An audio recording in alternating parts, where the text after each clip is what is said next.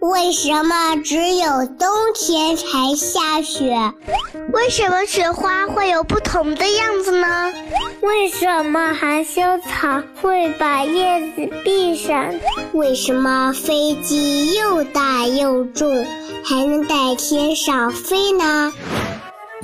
大自然非常奇妙，除了这些，还有更多的秘密等着我们去发现呢。天天告诉你，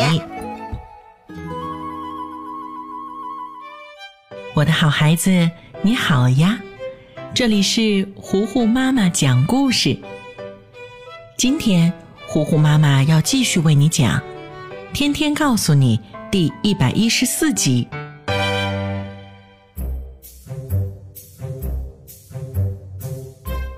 如果要问天天和芝芝，一个星期的五天当中，最喜欢哪一天？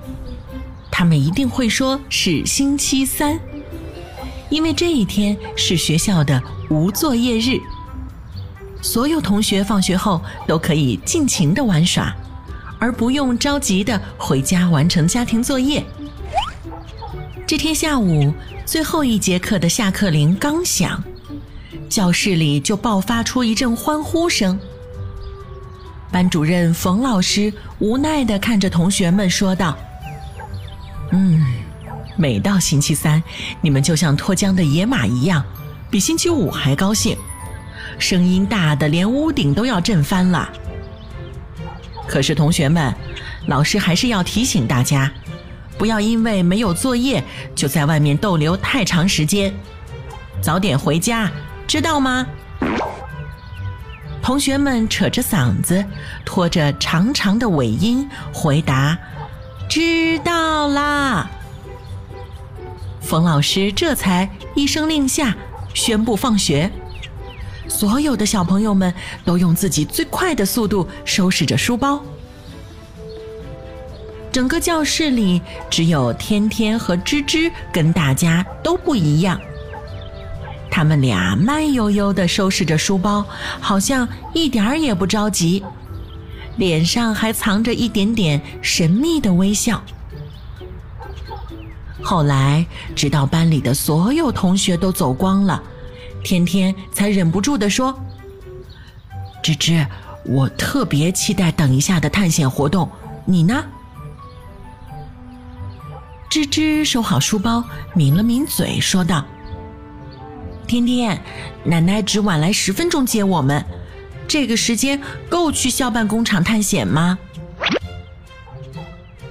天天其实也有点担心的，他沉默着把事先想好的探险路线又想了一遍，说道：“嗯，听高年级的哥哥姐姐们说，校办工厂废弃在那儿都快十年了，比我们俩的年纪还要大。你难道真的不想去看看吗？”至于时间嘛，你放心吧，我们进去看一眼就走，好吗？芝芝被天天这么一诱惑，很快就妥协了。两个小朋友背着咣里咣当的书包，往操场后面破败萧条的校办工厂走去。那栋两层的小楼，由于年久失修，墙皮已经脱落了。窗户玻璃也碎得稀巴烂，门前的几个小坑里面还浅浅地铺着一层雨水。两个小小的身影越走越近，工厂大门上的斑斑锈迹也越来越清晰。一条铁链和一块铜锁随意地锁着大门，中间留出一道缝隙。正好够天天和芝芝这样的小朋友钻进去。他们两个对视了一眼，然后不约而同的开始深呼吸，准备放下书包往进钻。可就在这时，芝芝忽然间看到小水坑里有一根细细的像铁丝一样的线扭动了起来。吓得他尖叫一声，拉着天天就开始跑。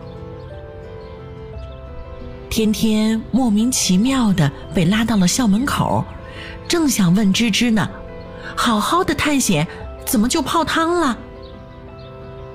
一转头，却看到他哭得像小花猫一样的脸。不巧的是，腊梅奶奶就在这时赶到了。看到孙女儿哭成这样，他的心都揪了起来，语气严厉地问天天：“天天，芝芝这是怎么了？是不是你们班有人欺负她了？”天天连忙摆手说。自己也不知道芝芝为什么会哭。好在芝芝很快就平静了下来，她擦干了眼泪，小声的把事情讲了一遍，然后说道：“ 奶奶，我一定是看到鬼了，不然，不然那一条线怎么会动呢？”腊梅奶奶听完芝芝的话。扑哧一下笑了出来。她说：“傻孩子，你看到的一定是一条铁线虫吧？那是一种生活在河流、池塘还有水沟里的细长的虫子，最长的可以长到一米多呢。你们可别小看它，铁线虫妈妈经常在水内产卵，并且孵出幼虫。”这些虫卵或幼虫被螳螂、蝗虫等等这些昆虫吞噬之后，就会寄生在它们的体内，继续发育长大。渐渐的呢，铁线虫就会控制这些昆虫的行为，让它们不由自主地寻找水源，并且把自己淹死。然后呢，铁线虫就会从死掉的昆虫体内钻出来。我们人类如果喝了不干净的水，或者吃到了体内有铁线虫的鱼类、螺类这样的食物，也很容易感染铁线虫病的。这种病呢，会让人的肚子剧烈的疼痛，小便的时候也会痛，甚至会尿血的。所以呀，你们两个可千万记住，一切不干净的水都不能喝。一想到危险的铁线虫，天天和芝芝就起了一身的鸡皮疙瘩。他们重重的点点头，承诺着一定要把腊梅奶奶的话记在心里，而且他们也暗暗下了主意，再也不敢去探险了。